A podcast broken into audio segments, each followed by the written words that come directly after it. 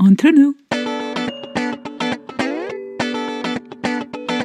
Entre nous, Le podcast pour parler de sexualité. Par où? Avec vous pour vous.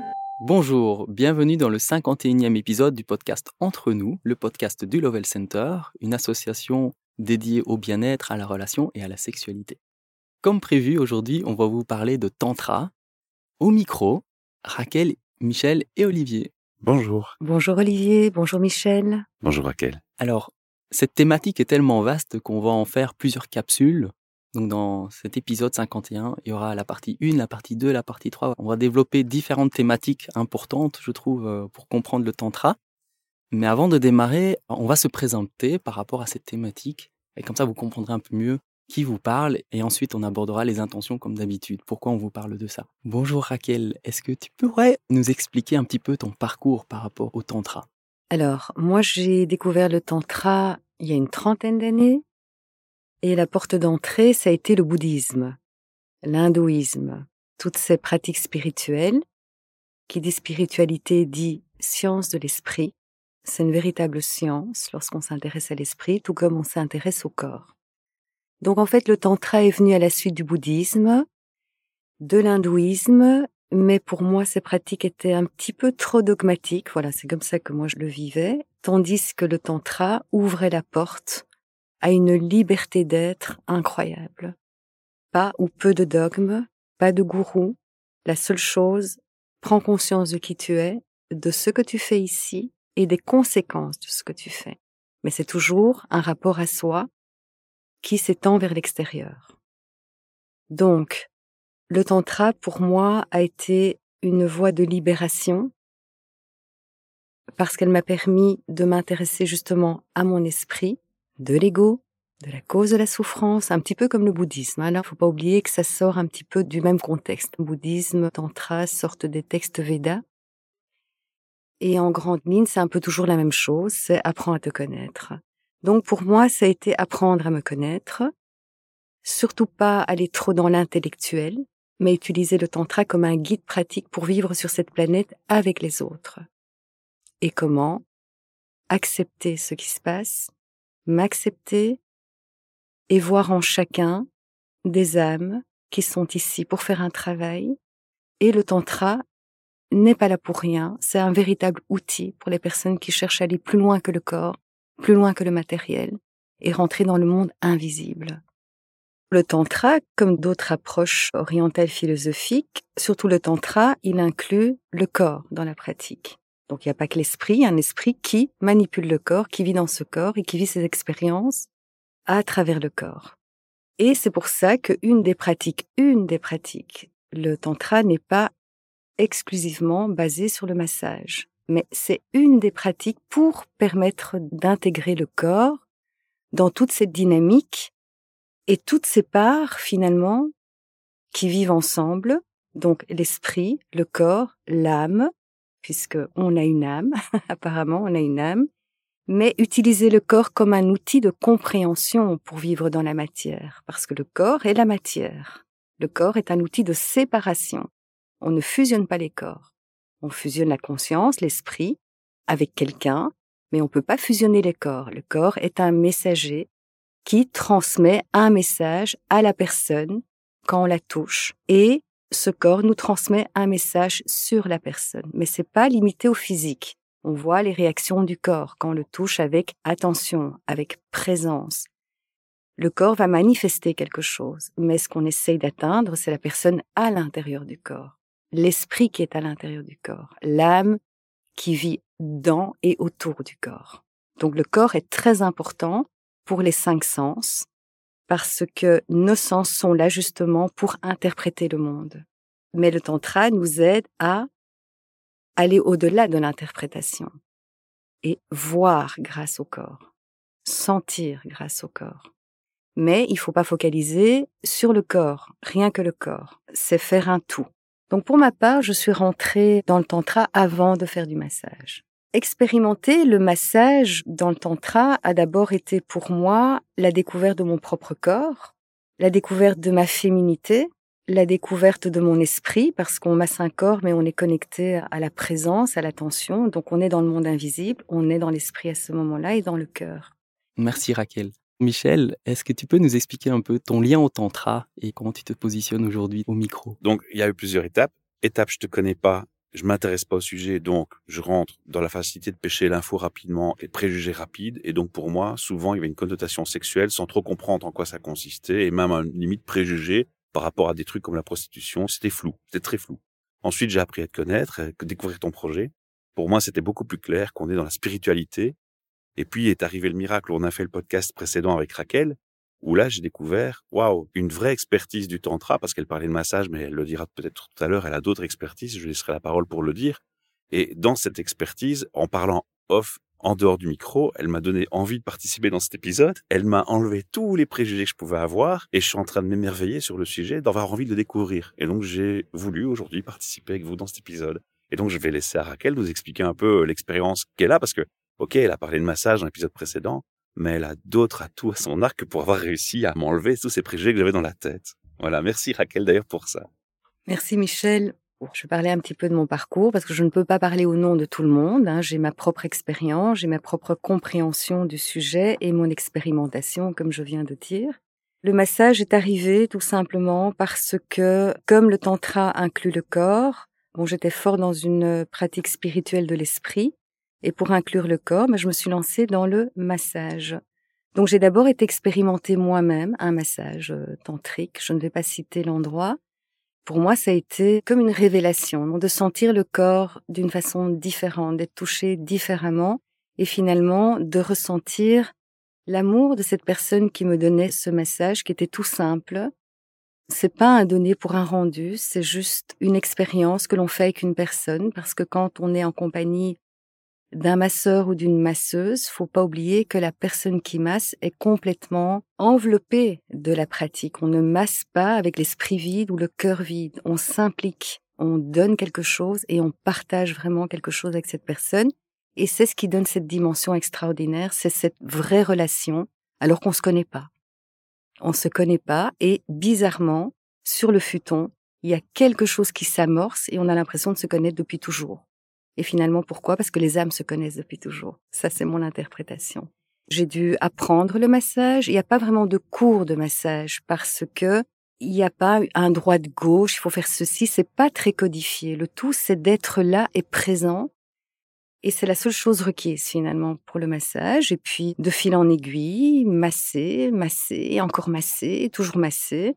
Et finalement, cette pratique devient quelque chose de très fluide où à travers sa propre pratique, on s'apprend et on apprend sur les autres êtres humains.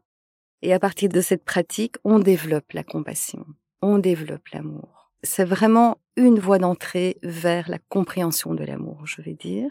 J'ai suivi des ateliers, évidemment. J'ai été voir des personnes qui m'intéressaient, entre autres Daniel Audier, qui pour moi est une des meilleures références. Je vais dire maintenant, il y a plein d'autres auteurs, il y a d'autres personnes qui font des ateliers, mais je l'ai beaucoup suivi parce qu'il est très pragmatique dans la spiritualité et très rationnel en fait dans la spiritualité. Donc voilà, j'ai été à quelques ateliers de lui. Quand je revenais d'atelier, j'étais complètement illuminée. Je voyais le monde autrement. C'est très important de vivre ce genre d'atelier aussi. Et c'est surtout important de voir que la personne qui donne l'atelier ne se positionne pas comme un gourou ou comme une personne qui sait tout. Parce que la liberté de penser doit toujours être là. La critique peut toujours être là ça doit toujours rester très ouvert puisque le tantra, justement, c'est la compréhension. Et donc, la compréhension passe par des questions. Donc, ce monsieur, pour moi, est une des personnes qui le fait le mieux. Maintenant, après, voilà, je ne veux pas juger les autres. Tout le monde apporte son petit grain de sel et sa propre dimension. Il n'y a pas eu que le massage, il y a eu les méditations, parce que la méditation est une part très très importante, mais le massage est une méditation, en fait, en soi c'est une méditation active. Le tantra utilise beaucoup la danse, le mouvement très très lent. Tout ce qui va faire prendre conscience du mouvement, de qui est dans le corps, comment est-ce qu'on bouge, qu'est-ce qu'on ressent quand on bouge. Et le massage fait partie. maintenant, comme je vous dis, il y a énormément d'approches tantriques qui proposent cette connaissance. Et donc moi j'ai fait un petit peu le tour, j'ai un petit peu voyagé, j'ai été voir l'un ou l'autre, mais j'ai surtout beaucoup pratiqué et beaucoup échangé. Et finalement, ce ne sont pas les livres qui m'ont appris, mais le contact des gens. C'est ça qui m'a appris. Parce que les livres, ce sont des guides pratiques, comme je le dis souvent. Après, il faut pas s'enfoncer la tête dedans et que ça devienne trop intellectuel parce qu'on perd de vue le but qui est. Et c'est quelqu'un d'autre qui l'a dit, il était peut-être pas tantrique, mais il y a une personne qui a dit aimez-vous les uns les autres. Et que ce soit le Tao, le Zen, c'est toujours ça, c'est s'apprendre, apprendre à manipuler sa propre énergie dans la douceur, parce que nous sommes des corps énergétiques et apprendre comment fonctionne cette énergie, comment fonctionne l'esprit avec cette énergie, qu'est-ce qu'on en fait, comment on l'utilise, mais il faut toujours rester, pour moi, connecté à cette notion d'amour, parce que c'est ça qui rend heureux, c'est ça qui apporte la paix, c'est ça qui va faire que si un jour on s'y met tous, le monde deviendra aimant. Et le tantra, comme le bouddhisme ou autre chose, c'est ça qui nous invite à faire, et même dans les traditions religieuses. Après, on en fait ce qu'on veut, c'est un outil. On peut mal l'utiliser ou bien l'utiliser. C'est ces discours que tu as eus hors micro à l'épisode précédent qui m'ont finalement donné la curiosité. Mais j'avoue, je me positionne ici à la place de l'auditeur qui n'y connaît rien non plus. Je, découvre votre passion à tous les deux en commun. Mais j'avoue que, au fond de moi, dans ma curiosité, reste encore des petites inquiétudes sur les préjugés parce que je sais que l'humain n'est pas parfait et que même si des gens passionnés comme vous, avec une expertise réelle, existent et changent la donne, il existe aussi des déviations, des portes ouvertes à d'autres extrêmes, et je crois qu'on va certainement en parler dans la capsule, dans les multiples capsules qu'on va faire ensemble aujourd'hui avec euh, ce sujet. Mais merci déjà pour ce partage. Du peu que tu as dit, ça réveille déjà beaucoup de conscience chez les gens, et je voudrais témoigner de ça. Merci Raquel. Et pour ma part, en fait, mon expérience et mes portes d'entrée vers le tantra, en fait, euh, débutent à l'adolescence. En fait, je me suis intéressé au tantra parce que mes parents avaient des livres sur le tantra.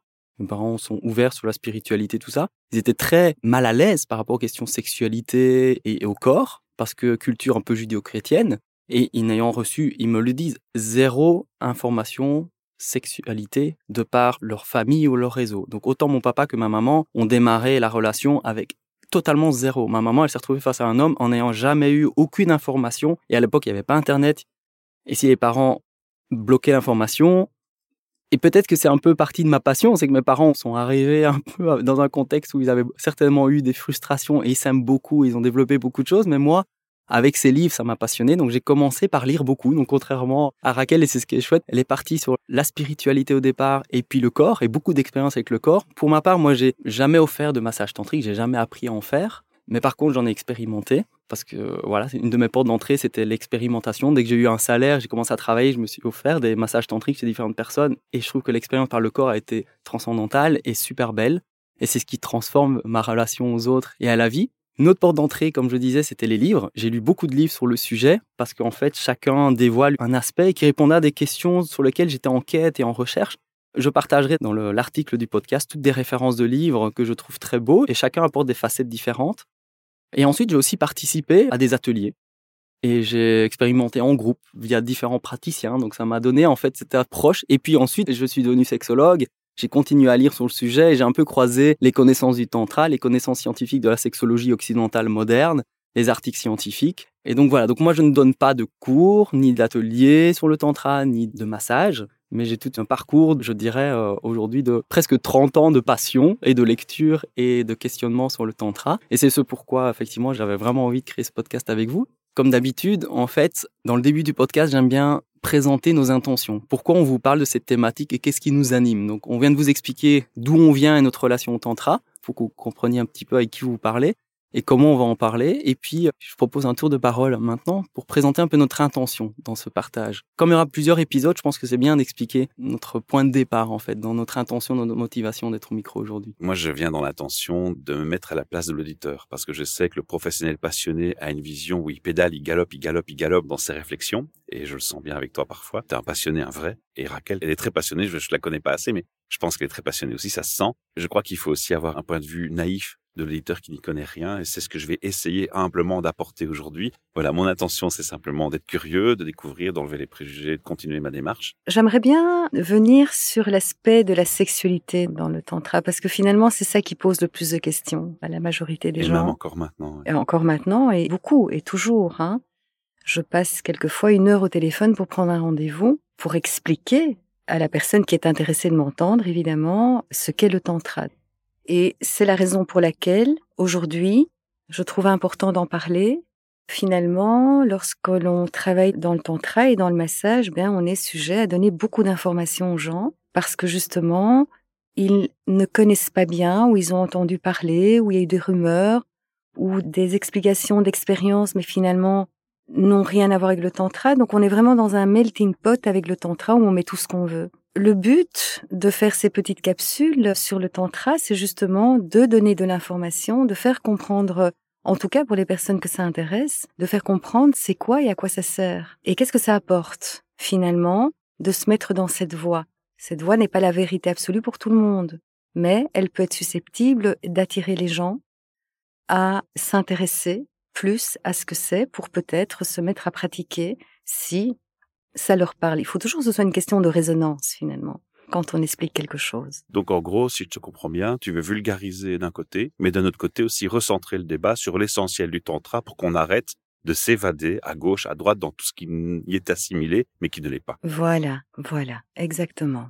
Et pour les personnes que ça intéresse, vraiment, j'encourage les gens à lire, à s'instruire sur ce que c'est, plutôt que d'écouter à droite à gauche les médias ou les livres de psychologie qui en parlent et qui n'y connaissent pas grand-chose finalement. Souvent, c'est sans critique, mais bon voilà. Mais vraiment de s'y intéresser. Combien de personnes m'appellent, elles n'ont jamais ouvert un livre de tantra? Mais elles appellent parce qu'elles ont entendu que. Pour ma part, l'intention en faisant ce podcast, c'est simplement partager dans une capsule disponible à tout le monde, à tout moment, des réflexions sur le tantra, parce qu'en tant que professionnel et sexologue, j'ai régulièrement des gens qui viennent me contacter pour dire Olivier, c'est quoi le tantra? Et donc il y a des gens comme Michel qui connaissent rien du tout, qui connaissent le nom mais qui n'y connaissent rien, et parfois des gens un peu plus expérimentés qui ont vécu des choses liées au tantra et qui sont un peu perdus de leur expérience liée au tantra. Et le but pour moi de ce podcast, mon intention, c'est de partager une série de réflexions, toutes des thématiques qui finalement sont toutes interconnectées. Et c'est vrai que comme dit Michel, ben, en étant passionné, parfois on, aborde tellement de sujets qu'on perd un peu les gens. Et donc on va essayer de structurer par capsule toutes des thématiques différentes. C'est un peu de synthétiser de manière euh, un peu résumée l'ensemble des questions-réponses que j'ai eues en aparté, en privé avec des gens, mais aujourd'hui en public qu'on vous offre voilà, tout simplement. Donc c'est ça mon intention. Pour rentrer dans le cœur du sujet, une des premières questions que je reçois, c'est tiens, pourquoi les gens s'intéressent au tantra? Évidemment, il y a beaucoup de portes d'entrée, mais je trouve que l'une d'elles qui m'a l'air assez répétitive, hein, récurrente, c'est le fait que, contrairement à d'autres philosophies ou religions, que sais-je, et ça Raquel pourra en parler, le côté religion et philosophie, c'est que la beauté du tantra, entre autres, c'est qu'il n'y a pas de honte, de culpabilité ou de jugement par rapport au corps, à la sexualité et au désir. Et non seulement il n'y a pas de honte, culpabilité et jugement, mais quelque part, ça amplifie la beauté et le côté magnifique et honorable de toutes ces portes d'entrée. Donc certes, le tantra, ce n'est pas la sexualité. Le tantra en soi, ce n'est rien à voir avec la sexualité, mais ça l'intègre. Ça intègre toute chose pour unifier. Et on enlève quelque part le poids lourd et négatif qui existe dans beaucoup d'autres religions, philosophies ou traditions qui quelque part plombent un peu l'accès au bien-être. Et ça, c'est magnifique. C'est vrai que dans le cadre du tantra en général, on rencontre des gens qui sont tellement à l'aise, qui sont tellement loin par rapport à avoir enlevé la honte, la culpabilité, le jugement, qu'on voit des choses qui nous paraissent choquantes au début, mais simplement parce que c'est une des voies de libération de ces poids lourds et négatifs et de l'intégrer et d'en faire quelque chose de beau. Je te renvoie la parole, Raquel, parce que j'imagine que tu as souvent aussi cette question et que tu as beaucoup de choses à dire sur cette thématique. Mais ce que tu dis, Olivier, est très juste. Finalement, l'Occident porte en lui une chape de plomb sur le corps, sur le corps, sur tout ce qu'il représente et la sexualité en faisant partie, ben, je ne vais pas vous faire un cours d'histoire ici, hein, sur la religion, sur euh, la culpabilité. On porte ça en nous. Et bien qu'on soit dans une société qui semble aller de l'avant, ces choses sont très, très, très présentes. Et donc, comme dit Olivier, le tantra a cet aspect libérateur. Cet aspect de rendre les choses beaucoup plus légères. Et Olivier est un sexologue. Il y a des sexologues qui m'envoient des personnes pour faire des massages tantriques. Il y a des thérapeutes qui m'envoient des personnes pour faire des massages tantriques. J'ai envie d'intervenir en tant que sexologue, si tu me permets. Le podcast est audible à l'international, mais la loi de chaque pays est différente. En Belgique, c'est tout à fait légal, éthique et déontologique, c'est permis par la loi. On encourage le sexologue à travailler en réseau, de manière multidisciplinaire, et on peut référencer des professionnels. Donc moi, c'est tout à fait légal de dire, par exemple, vous pouvez aller voir tel et tel et tel professionnel, dont Raquel, et faites votre choix. Moi, je connais un réseau, mais à vous de faire votre propre choix. Ça, c'est légal. Mais par contre, en France, vous dire ah mais tiens c'est différent. Oui, en France c'est différent. Un sexologue ne peut pas faire ça. Un sexologue en France ne pourrait pas dire vous pourriez aller voir une prostituée par exemple. Même si la personne est célibataire, qu'il n'y a aucun conflit, que tout le monde est consentant et que c'est tout à fait a priori éthique, ça va être constitué comme du proxénétisme. Et donc en France, un sexologue ne peut pas travailler de cette manière-là. Donc il faut savoir que chaque pays va permettre un cadre différent. Donc oui, Raquel, tu reçois des demandes et moi souvent les gens me disent mais chez qui tu me conseilles d'aller? Et j'ouvre des pistes de réflexion et un réseau, tout simplement. Mais tu fais bien de soulever ce petit point de, des différences entre les pays, puisque moi-même et d'autres personnes qui travaillent dans le tantra recevons beaucoup de Français qui passent la frontière, ne fût-ce que pour vivre un massage, parce qu'en France c'est compliqué, c'est directement considéré comme de la prostitution. Mais tu fais bien de soulever ce point-là, oui, parce qu'on n'est pas tous à la même enseigne à ce niveau-là, la perception n'est pas la même, ni la compréhension. Mais donc pour revenir à la sexualité, le tantra a un côté comme ça sulfureux, torride, voilà, où les gens voient le tantra comme des pratiques de sexualité sophistiquées, j'ai envie de dire. Et c'est pour ça que ça intéresse beaucoup les gens, parce que de toutes les personnes que moi j'ai reçues en cabinet ou avec qui j'ai fait des ateliers, le gros problème est la sexualité souvent. Qu'est-ce qu'on fait de cette sexualité? Comment est-ce qu'on enlève tous les tabous, les clichés, les choses qu'on nous a apprises, euh, qui n'ont aucun sens finalement et qui ne contribuent pas du tout à notre bonheur ni à notre épanouissement, puisque voilà, quand on brime la sexualité, on n'est pas bien. Est-ce qu'il n'y a pas un niveau deux échelles C'est-à-dire que tu as le phénomène social où la sexualité, malgré qu'on est en 2023, est encore, à part les milieux militantistes sur certaines causes, très tabou. Il y a encore beaucoup de familles où les parents zappent la télévision dès qu'il y a un baiser ou une scène de sexe devant les enfants. Soyons clairs. Donc on est encore loin d'une société améliorée, comme je l'appelle, ou saine par rapport à la sexualité. Et puis tu as cette problématique au-dessus de la tienne qui est déjà de dire bah, remettons les choses au point sur quelle est la mythe de la sexualité dans le tantra, dans la pratique ou pas. Donc tu as deux problèmes qui sont en train de faire un effet boule de neige. Est-ce que j'ai raison de voir les choses comme ça? Tu as raison de voir les choses comme ça. Maintenant, l'important, évidemment, c'est d'aider les gens à voir clair dans tous ces tabous, tous ces clichés qui finalement n'ont aucun sens que créer des drames et, et le tantra n'est pas arrivé en Occident pour rien. Il faut quand même se rendre compte que le tantra, il répond à un besoin. Et c'est pour ça que dans le tantra, on met tout et n'importe quoi en ce qui concerne la sexualité, parce que c'est une voie de libération. Donc il y a des personnes qui me disent, moi j'ai envie de me sentir libre maintenant, de faire ce que je veux. Donc il y a comme des stades finalement d'évolution dans le tantra. On passe un petit peu par le petit enfant qui envoie tout bouler je veux me sentir libre, je veux explorer, je veux ressentir, je veux avoir 50 orgasmes, je veux vraiment rentrer là profondément. Et puis, si on évolue dans ce chemin, il y a un peu ce stade où on fait un petit peu ce qu'on veut, on se sent libre, on est tout à fait heureux de dire ah c'est bien, je vais plus être jugé. En tout cas, la personne qui me reçoit, elle me juge pas et je me sens bien avec ça. Et puis il y a la conscientisation de tout ça. C'est vraiment un chemin et chacun est à son rythme. Mais le tantra a apporté cette dimension en Occident où on dit arrête de voir ça mal, englobe-le dans ton vécu. C'est ça qui est important par rapport à la sexualité et qu'il faut comprendre à travers le tantra. C'est pas une voie de satisfaction du mental ou de l'ego, comme d'autres peuvent le croire.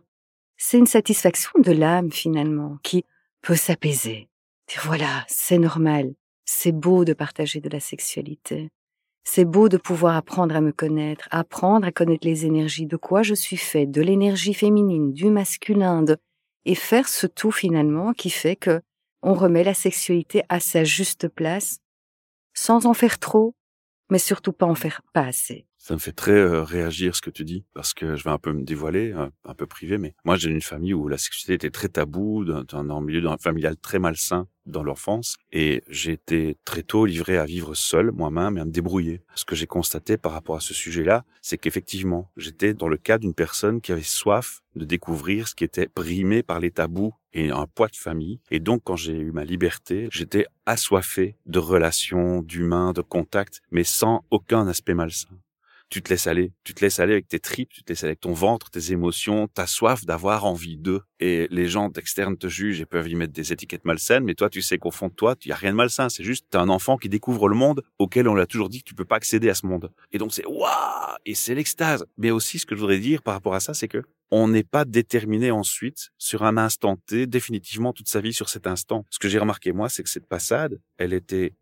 assez longue, extensive, et puis à un moment donné, de toute façon, tu reviens devant ton miroir et tu recherches du sens à tes actes. Et au moment où tu cherches du sens à tes actes, et ayant découvert et amusé ta soif, tu n'as plus besoin aussi fort. Il s'atténue. Et dès qu'il s'atténue, tu fais une prise de conscience, une introspection. Et l'introspection amène des réflexions sur les valeurs, le relationnel, le sens. Il y a un discours de conscience, un discours d'échange. Et puis, avec cette réflexion vient la sagesse, j'ai envie de dire. Et cette sagesse te permet, si tu es assez mature, de te dire, ouais, mais attention, je dois revenir sur mes vraies valeurs, mes vrais qui je suis moi. Il y a des choses où tu te dis, bon, qu'est-ce que ça m'a apporté? Et quand tu mets toutes ces réflexions-là, le sens et la sagesse revient en force au-dessus de l'envie d'eux. Et ça, je voudrais quand même partager ça parce qu'en tout cas, c'était mon expérience. C'est peut-être pas le cas de tout le monde. Je sais pas ce que tu en penses par rapport à ça. C'est assez commun comme parcours pour les gens qui osent osent vraiment. Comme je dis, il y a comme un passage petit enfant où on découvre, on explose, on touche à tout, on veut tout expérimenter. Ça va de la relation à plusieurs. On peut tout faire. Il y a juste le regard que l'on va poser dessus et puis on peut avoir une image négative un jour, mais où je vais, enfin, je suis en train de faire quoi? Mais là, c'est le début d'une autre réflexion qui cherche à mettre du sens, comme tu disais. Parce que les choses, quand elles n'ont pas de sens, elles n'ont pas de sens. Et quand ça n'a pas de sens, on se perd, on ne comprend plus rien. Donc mettre du sens sur la sexualité, mettre du sens sur moi en tant que femme, moi en tant qu'homme, le partage, le consentement, vraiment toutes ces choses. Et c'est là qu'on évolue dans sa propre connaissance de soi-même, mais bien évidemment, oui. Et le poids de l'interdit a créé cette tension, et c'est cette tension qui est malsaine parce qu'en fait, c'est ce poids d'interdit, cette tension qui font qu'on ne réfléchit plus. On est gourmand. C'est comme la personne qui s'empiffre parce qu'il était privé de manger pendant un moment. Et finalement, c'est malsain et c'est mauvais pour la santé. Mais justement, tout ce qui est répressif va amener ce cette genre réaction. Toujours, on essaye, enfin voilà, maintenant on regarde un petit peu le monde, il y a beaucoup de répression, beaucoup d'imposition, de la supersécurité et tout, mais ça ne va engendrer qu'une chose, c'est une explosion, parce que dès qu'on brime quelque chose, il faut que ça s'exprime. Et la sexualité, ça fait des siècles qu'elle est là-dedans. Oui, tout à fait. Et donc ce constat, dont le tantra attire beaucoup de gens, en tout cas à l'heure actuelle, parce qu'il a été un peu, on va en parler dans l'historique, ça sera une deuxième thématique, c'est un peu d'où on vient l'histoire du tantra, et on va comprendre un peu pourquoi aujourd'hui c'est plus accepté, alors qu'il y a 30 ans c'était quand même encore un gros tabou pour la société. Mais cet esprit de, comme je vous disais, le tantra apporte un contexte, une ouverture et un accueil du corps, du désir et de la sexualité, qui dans d'autres contextes, par exemple judéo-chrétien, où le corps est un obstacle, où il y a des péchés, où la sexualité est bridée, contrôlée, et comme tu dis, ben, plus on contrôle, plus finalement on dénature les choses. Les choses deviennent de moins en moins naturelles, éveillantes, et il y a des dérives ou du mal-être ou des frustrations. Et tu disais aussi, on peut tout faire. Et en fait, le tantra, on le découvre dans beaucoup de livres, c'est que le tantra ne rejette rien, mais transforme tout. Il y a comme un côté oui et. C'est-à-dire que, ok, et avec ça, on fait quoi finalement? Il y a une espèce chaque fois d'aller mettre du sens, de la conscience et du bien-être. Et pourquoi le tantra a de plus en plus d'engouement quelque part? C'est que il offre ce lieu de réflexion sur la sexualité qui est complémentaire à d'autres. Donc certes, on peut arriver au même résultat qu'au tantra par plein de chemins différents, sans jamais passer par le tantra. Certains, Michel est peut-être un énorme tantrika sans le savoir dans la philosophie tantrique. Le tantra n'est pas la sexualité, c'est non sexuel, mais ça intègre. Et dans les lieux actuels, c'est sûr que bah, y a la sexologie, consultation à l'occidental, mais c'est sûr que en Afrique, en Amérique latine, en Océanie, bah, on aurait d'autres approches, d'autres cultures, donc ça serait perçu différemment. Il y a tout ce qui est prostitution ou autre qui donne de la place au corps et à la sexualité, mais ça répond pas à tous les besoins. Et il y a des gens qui sont fantastiques dans ce métier parce que c'est des gens courageux qui quelque part font aussi du travail aussi qu'on pourrait qualifier d'accueil, d'accompagnement, d'écoute pour déposer et accueillir les gens dans la sexualité. Donc il y a des hommes et des femmes qui sont dans la prostitution qui font un travail fabuleux d'une nécessité sociale, je pense. Et parfois on arrive à des systèmes qui sont plus dans la consommation et donc il y a des lieux pour parler de sexualité, mais finalement très peu. Et je pense que le tantra réellement est encore par les sexologues et la sexologie quelque chose de méconnu où on y va mais pas trop, qui est accueilli et dédramatisé mais qui soulève encore plus de questions. C'est ce pourquoi je fais aussi ce podcast avec vous, c'est que c'est un domaine très méconnu de beaucoup de sexologues finalement. Je peux réagir à un truc qui me frappe un petit peu. J'entends beaucoup dans les discours et je l'ai moi-même utilisé ce discours et je voudrais alerter sur le danger d'utiliser la culpabilité sur la culpabilité. Je m'explique. Oui, la religion, l'éducation judéo-chrétienne a fait des dégâts. Elle a mis des tabous, elle a instauré des choses malsaines. Mais d'un autre côté, je pense, avec le recul, parce que je me suis fait cette réflexion, que cette éducation judéo-chrétienne, c'est celle aussi qui a fondé certaines valeurs de la notion de bien, de mal, avec toutes les nuances qu'on peut y apporter. Mais c'est aussi celle-là qui, quand tu fais ta réflexion et ton introspection, reviennent à la charge pour dire il y a une nécessité de respecter l'autre, parce qu'on t'a éduqué ça aussi dans la religion. Et je crois qu'il faut pas être d'une extrême à une autre. Et ça, c'est peut-être l'erreur que j'ai commencé au départ. Et donc, quand j'entends la discussion de, oui, on a culpabilisé les gens, oui, c'est une vérité, mais attention, il y a eu des côtés positifs aussi. Et c'est peut-être ces côtés-là positifs qui ramènent le sens de le respect est important. Et je veux rajouter à ça, c'est vraiment, tu vois, ce que tu dis, c'est que si on se met dans un contexte des règles ou des valeurs, et on n'est jamais neutre, il y a toujours des valeurs sous-jacentes, ça crée un cadre et des limites. Et dans ce contexte, on expérimente quelque chose. Et des choses qu'on peut, des choses qu'on peut pas, et d'une certaine manière. Et le tantra dit, mais c'est très bien, c'est oui, et on accueille. Ok, t'es chrétien, et comment tu peux intégrer à ta manière, si tu t'écoutes toi intimement, ta petite voix intérieure, qu'est-ce qui te paraît juste de vivre pour toi et pour l'autre? Et donc oui, ça n'éclipse pas les religions, ça ne substitue pas les religions, et ça les intègre. C'est-à-dire, oui, et c'est là, et c'est évident, si tu le vois comme un obstacle, non, le but n'est pas de culpabiliser, de dire les religions sont mauvaises. C'est pas ça du tout, en fait. C'est même pas notre propos et c'est même pas le tantra non plus. Je sais que c'est pas votre propos, mais quand tu parles de culpabilité, souvent c'est le discours qui vient contre le catholicisme, la culpabilité d'eux, tu vois. Le discours judéo-chrétien. On n'est pas dans ce discours chez vous et je le sais, donc autant le préciser. Et c'est pas hiérarchique. Oui. Comme j'ai déjà dit, il y a des gens qui viennent me voir en tant que sexologue. Enfin, le polyamour n'est pas euh, à un échelle plus élevée, d'une meilleure sexualité plus épanouissante. Non, c'est une expérience qui permet de vivre des choses. Comme disait Raquel, ben, on peut se dire, ah, je me permets de vivre une sexualité à deux, à trois, à quatre, ou qu'entre femmes, qu'entre hommes, que sais-je, un trio ou quoi. Et voilà, c'est C'est une diversité. mais c'est pas mieux ni moins bien. Il n'y a pas une échelle en disant ben euh, j'évolue et je suis de plus en plus épanoui ou ouvert ou euh, non. C'est une expérience qui t'apporte, tout comme n'importe quel euh, choix de vie et valeur. Et c'est vrai que notre culture, même de chrétienne, a plein de belles belles choses parce que finalement ça parle d'amour aussi. Toutes les religions, on parle d'amour. Et religion veut dire religare, l'étymologie veut dire être relié à soi, aux autres, au monde extérieur, à l'univers. Et c'est un point, un socle commun du tantra. Et le tantra veut dire tisser. Ouais, c'est fou, il y a un lien entre les. entre Voilà. tout. Donc en fait, au départ, c'est toujours pour mieux vivre ensemble. C'est pour quand on dit tu ne tueras point, pour reprendre les paroles de la Bible, qu'est-ce que ça veut dire? Ça veut dire simplement tu ne tueras point. Je veux dire, il y a beaucoup de choses dans la religion, comme tu dis, qui sont. Moi, j'ai été élevée dans la foi catholique. Je me suis un petit peu détachée avec le temps, et puis je suis revenue. Mais si on prend l'essence de la religion, toutes les religions, peu importe, parlent d'amour, de bien s'entendre, de s'aimer, de se respecter. Et du Après, respect de l'autre, oui. voilà. Et après, comme tout, la politique, la religion, tout peut être utilisé Ou récupérer. pour euh, construire ou déstructurer et détruire. Peu importe ce qu'on en fait, mais la religion, comme le tantra. Maintenant, pour revenir juste sur une petite parenthèse où tu disais finalement, toutes ces approches nous servent si on sait y prendre ce dont on a besoin. Par exemple, et je le disais la semaine passée, hors micro, le tantra est souvent utilisé comme une façon de pratiquer de la prostitution.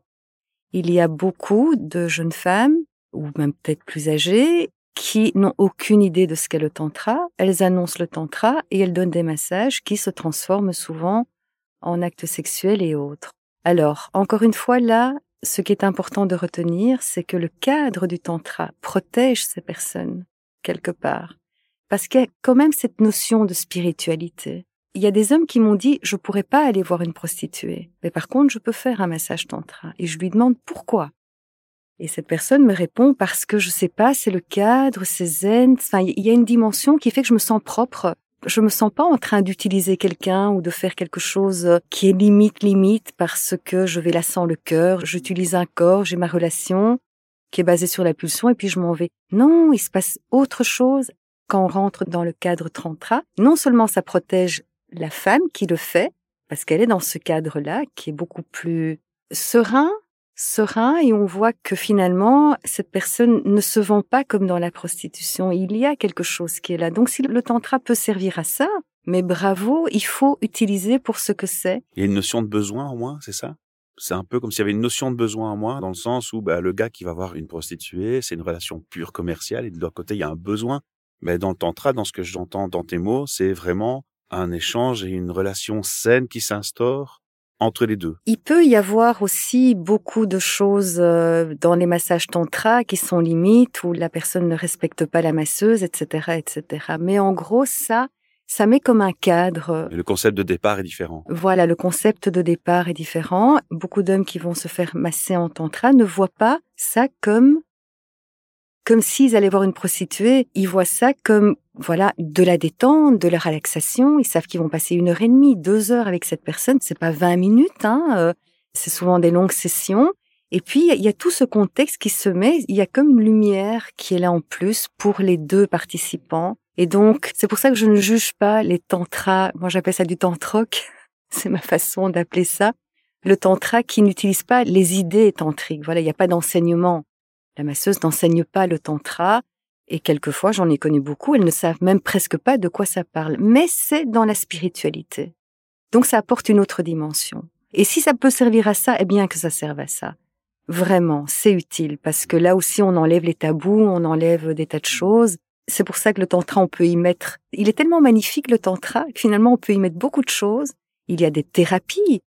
Le tantra va dire non, c'est pas une thérapie, on n'est pas dans la psychologie, mais peu importe. Tu as dit aussi qu'on peut le faire en couple en plus. C'est beaucoup pratiqué en couple. Voilà. Beaucoup, beaucoup pratiqué en couple. Enfin voilà, c'est pas des idées toutes faites, mais monsieur est toujours plus intéressé que madame, souvent. Mais quand madame est d'accord de participer, pour elle, c'est aussi une révélation, souvent, cette pratique de libération, de je m'aime comme je suis, euh, je ne fais rien de mal parce que j'ai de la sexualité, j'aime mon corps de femme, ma zone pubienne, oui, elle est un peu bizarre, mais j'apprends à la connaître et à me réconcilier avec elle c'est une approche du corps où finalement on fait ami avec le corps et on apprend à l'aimer et à l'apprécier et à le partager avec une autre personne. Et c'est la beauté de ce massage dit tantrique. Comme tu dis, ça crée un cadre, une capacité de vivre autrement la relation et le partage. Et on rappelle que le tantra, ce n'est pas que ça. Voilà, c'est une manière d'exprimer le tantra par le massage tantrique qui unifie et donc unifie toutes les parties du corps, les épaules, la nuque, les fesses et le sexe. Donc la partie génitale n'est pas un tabou, l'énergie sexuelle n'est pas un tabou et ça touche à tout le corps. Et donc ça crée ce contexte où, oui, on parle par exemple du massage tantrique en couple, mais c'est qu'une petite facette. C'est pas le focus, tu veux dire Voilà, c'est pas le focus, mais c'est une porte d'entrée. Et donc oui, le tantra, c'est aussi le massage tantrique, mais il y a beaucoup plus de choses qu'on va révéler tout à l'heure, puisqu'on parle un peu de pourquoi les gens viennent à la thématique et on parle de religion, mais si on prend l'exemple de l'islam, je me sens légitime d'en parler parce qu'en fait, j'ai étudié pendant trois ans le sujet, parce que c'était la base de mon travail de fin d'études en sexologie. C'était euh, l'islam et l'éducation sexuelle des jeunes musulmans, hein, adolescents de 16-18 ans. Et bien en fait, c'est vrai que j'ai dit, ouais, ben, pour le corps est un obstacle en catholicisme. Euh, enfin, il y a en tout cas de la honte, du rejet et de la culpabilité du péché. Pour l'islam, pas du tout. Les traditions islamiques, l'interprétation, peut-être, mais en tout cas, au sein même de l'islam, le corps est intégré, la sexualité dans le couple après mariage est valorisée et l'islam est fort porté sur le raffinement. D'ailleurs, on le voit bien dans la musique, dans l'architecture, dans plein de choses. L'islam aime la science, le raffinement, l'étude et aller vers la maturité de développer quelque chose, dont la sexualité. Donc moi j'ai parlé avec beaucoup d'imams, la sexualité n'est pas un obstacle, mais faites-le, il y a une manière, ils ont leur valeur et leur cadre, et dans ce cadre-là, quelque part, il y a une volonté de dire, mais raffiner, quand on regarde toute l'histoire de l'islam, il y a un raffinement de la sensualité, de l'érotisme et plein de choses. Après, il y a plein d'interprétations de l'islam et du Coran, il y a plein de philosophies et de maîtres penseurs, mais à la base, c'est sûr qu'on n'a pas les mêmes racines. Donc il y a des gens qui viennent me parler et qui sont d'origine musulmane et qui comprennent qu'en fait, bah, c'est en accord en partie avec leurs valeurs, avec leur religion, que le tantra, ça peut leur apporter des pistes potentielles s'ils ont envie d'ouvrir la porte et d'aller découvrir des choses. Et qu'en fait, peu importe d'où vous venez, votre culture, hein, enfin, si vous nous écoutez d'Amérique latine ou des États-Unis, vous avez peut-être une toute autre philosophie. En général, on comprend que c'est une piste d'ouverture qu'on trouve peut-être pas ailleurs. Je la trouve assez euh, unique en son genre. Ce qui m'intéresse dans ce qui vient d'être dit, c'est finalement l'intention. Quand on parlait, ben, le couple irait très bien voir quelqu'un qui fait la pratique du tantra pour être aidé avec une approche positive. Je me suis dit, ben, tiens, c'est vrai que c'est quelque chose que tu ne verrais peut-être pas dans prostitution. Dans ce cas-là, s'instaure une nouvelle notion qui est le fantasme. On ne va pas faire du tantra avec un fantasme, je pense. Est-ce que je me trompe? Exactement, parce que le fantasme fait partie du mental. Mais le désir est fondamental dans le tantra. Le désir est le moteur de même de l'arbre qui pousse. Il a le désir de pousser. Donc le tantra est un moteur. Oui, on rejette pas le fantasme pour autant. On rejette pas, on l'inclut, mais on n'en fait pas, on le confond pas avec la spiritualité. On sait ce que c'est, on sait pourquoi on le vit, on est d'accord de le vivre. Et si on peut le partager avec son partenaire, c'est encore mieux. D'accord? Donc, pour les couples, par exemple, c'est ça, c'est là-dessus qu'on travaille aussi, c'est oser se dire, c'est oser parler de soi, de ses fantasmes, de ses désirs, et faire en sorte de le partager à l'autre et de créer ce troisième monde où on va se rencontrer avec nos désirs, nos fantasmes, mais derrière, il y aura de l'amour, il y aura un vrai partage, il y aura... Le fantasme ne doit pas être coupé du cœur. Pourquoi est-ce qu'il devrait être coupé du cœur? Il n'y a aucune raison. Maintenant, il peut l'être. Donc moi je dis il y a la joie de l'ego et le plaisir de l'ego qui finalement c'est ce plaisir qui est déconnecté un petit peu de la présence de l'amour, je ne pense qu'à moi, l'autre me sert à satisfaire mes plaisirs et n'est qu'un objet. Ça c'est le fantasme qui est coupé du cœur. Par contre le fantasme on l'amène avec le cœur, donc dans l'esprit, dans le cœur et ça prend une dimension complètement différente. Le tantra se concentre beaucoup sur l'ego parce que l'idée c'est de le débusquer, de le voir en action. C'est pas le supprimer c'est de le voir quand il est là et de choisir si on veut y aller ou ce qu'on préfère euh, aller voir ailleurs, quoi. Et comme tu disais, en fait, voilà, tu parles des fantasmes. Mais en fait, on en parlera dans une autre capsule. C'est vrai qu'on va parler du corps, de l'esprit, du désir, d'activer l'énergie, dessus. Et donc l'excitation, le désir, c'est moteur. Mais le tantra, par exemple, on peut être dans le fantasme et vivre quelque chose de tantrique parce qu'en fait, le tantra ne voit pas le fantasme comme un obstacle ou quelque chose à éviter. Il n'y a pas de jugement. Et il ne le voit pas non plus comme une finalité, comme un objectif à atteindre. Tu vois, c'est pas ah oui, et au-delà d'avoir réalisé un fantasme, t'as vécu quoi? Qu'est-ce que tu deviens après? Comment tu le partages au monde? Comment ta relation au monde et à l'amour se manifeste? À quel stade tu arrives? Et si tu veux vivre des centaines de fantasmes, vis-les. Comme tu disais, tu as une liberté sexuelle, vis-le. Et après, tu veux mettre du sens, tu veux comprendre. Et c'est toujours cette relation, comme tu dis, de l'ego, du corps et du cœur, quelque part dans le tantra. Et dire, ben, tu peux être vraiment dans des fantasmes, et de vivre quelque chose de tantrique. Parce que c'est pas une finalité. Tu as toujours l'étape d'après d'englober ça dans ta vie comme quelque chose qui t'aide à t'épanouir sans en faire un obstacle. On va pas d'une moralité à une autre, tu vois. C'est ça qui est magique. C'est ce qui en fait une puissance qui perdure au fil des millénaires parce qu'en fait, on sent que ça répond, je pense, à un besoin et une réalité humaine de vivre pleinement et de jouir de la vie sans nécessairement des tabous, mais en mettant de la conscience dans ce que tu fais. Mais d'ailleurs, c'est très facile à observer finalement, parce qu'un fantasme vécu à partir de l'ego ne va pas laisser beaucoup de traces. C'est-à-dire qu'on n'a pas un souvenir qui nous réchauffe le cœur, on se sent, oh, c'est quelque chose qui passe, et puis on passe à un autre, et on continue comme ça. Et c'est pour ça que la prostitution est très démonstrative de ça. On passe d'une à l'autre, à la limite, la personne se souvient même pas du visage de l'ancienne. Tandis que quand on amène le fantasme dans le cœur, c'est pas tant le fantasme dont on va se souvenir, c'est de l'émotion qu'il y a eu à ce moment-là. Ça prend les tripes. C'est une construction. C'est une construction. Et les sensations. Et les sensations et les émotions, parce que plus le cœur est là, plus les sensations sont décuplées. On peut toucher le bout d'une orteil, la personne peut partir dans un orgasme, tellement tout le corps est baigné dans cette beauté. Mais ce qui va être important après une relation sexuelle, c'est qu'est-ce qu'on en garde comme souvenir? Ou c'est mort, c'est presque... Euh, ouais, ok, bon, voilà, oui, ça peut aller jusqu'à des regrets parfois. Et des regrets, combien de personnes se réveillent à côté d'une personne et se demandent ce qu'elles font là? Par contre, quand on a un souvenir chaleureux, mais la vibration sexuelle, elle s'allume tout de suite, on ressent les papillons dans le ventre. Je parle pas d'une première rencontre, je parle d'un couple. Pendant la relation sexuelle, il y a quelque chose de vrai qui se crée. En fait, c'est le vrai qui va l'emporter. Et le vrai, c'est l'émotion. Le vrai, c'est ce qui est vraiment ressenti. Et pas quelque chose comme ça qu'on fait, comme ça, comme on appelle ça les mouchoirs qu'on jette, quoi. Et là, on peut, il y a beaucoup de personnes qui arrivent à ce stade où elles n'en peuvent plus de ce genre de sexualité parce qu'elles disent, mais ça sert à rien, en fait. C'est toujours la même chose. Et finalement, je me sens pas grandie ou épanouie parce qu'à travers la sexualité, inconsciemment ou de manière très intuitive, on sait qu'on va pouvoir s'élever avec la personne. Mine de rien, dans cette première capsule, on a défini les expériences de chacun et les intentions. On a déterminé et on a cassé les tabous sur le tantra et sa sphère d'activité. On a rompu avec euh, la prostitution et son discours on a rompu avec la culpabilité de la religion et son discours, on a remis les choses au centre et je me sens beaucoup plus alerte par rapport au sujet qu'on va développer dans les prochaines capsules. C'est juste magique. C'est un chouette premier épisode. Et on ouvre la piste sur la deuxième capsule, la deuxième thématique qui est pourquoi les gens rentrent dans l'intérêt via au tantra. Tu disais, ben, on peut déclencher après une heure et demie de massage, par exemple, ou, ou moins ou plus, peu importe, un orgasme en touchant un orteil. Alors certes, aujourd'hui, on peut l'expliquer de manière physiologique au niveau de la physiologie et le fonctionnement du corps et du système nerveux, mais peu importe, ça m'amène à nommer des choses importantes du tantra qui sont que, contrairement à d'autres sphères de connaissances ou philosophiques, le tantra met des mots sur l'état d'éveil, la magie de la relation, des expériences mystiques, des orgasmes multiples, pour l'homme comme pour la femme et différentes, des orgasmes dits énergétiques, des orgasmes dits non génitaux, comme on disait, on peut déclencher. Et de nouveau, tout ça peut s'expliquer, mais en fait, le tantra explique beaucoup plus. Et comme en fait le tantra permet l'expérience en conscience, c'est une approche très scientifique. Parce qu'en fait la science c'est quoi? C'est on remet tout le temps en question.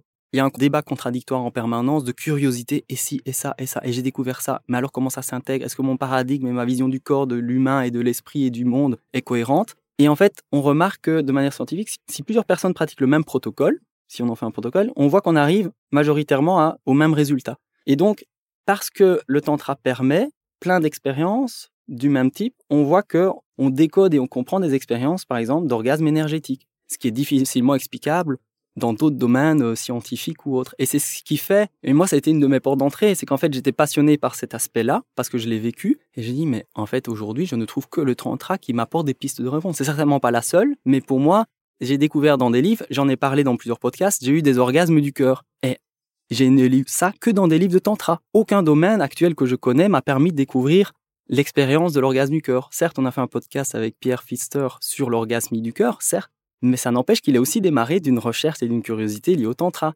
Pierre, il a rencontré Osho en Inde, il a fait des ateliers avec Osho, il a rencontré, il s'est passionné sur William Reich et plein de choses. Et en fait, on revoit que nos racines, elles sont un peu là. Et ça, c'est fondamental. Je voudrais vous donner la parole par rapport à ça parce que parfois, scientifiquement, c'est tabou. Si on peut pas l'expliquer, ça n'existe pas, quoi. Moi, en sexologie, j'ai bien vu, il y a des thématiques qui étaient quand même tabous. On est à l'université, mais ça n'empêche que si on parle de certaines choses, état orgasmique, par exemple, hein, ou bien le tantra montre bien que les courbes de désir et d'excitation, ben, on peut ne pas climaxer et avoir un orgasme.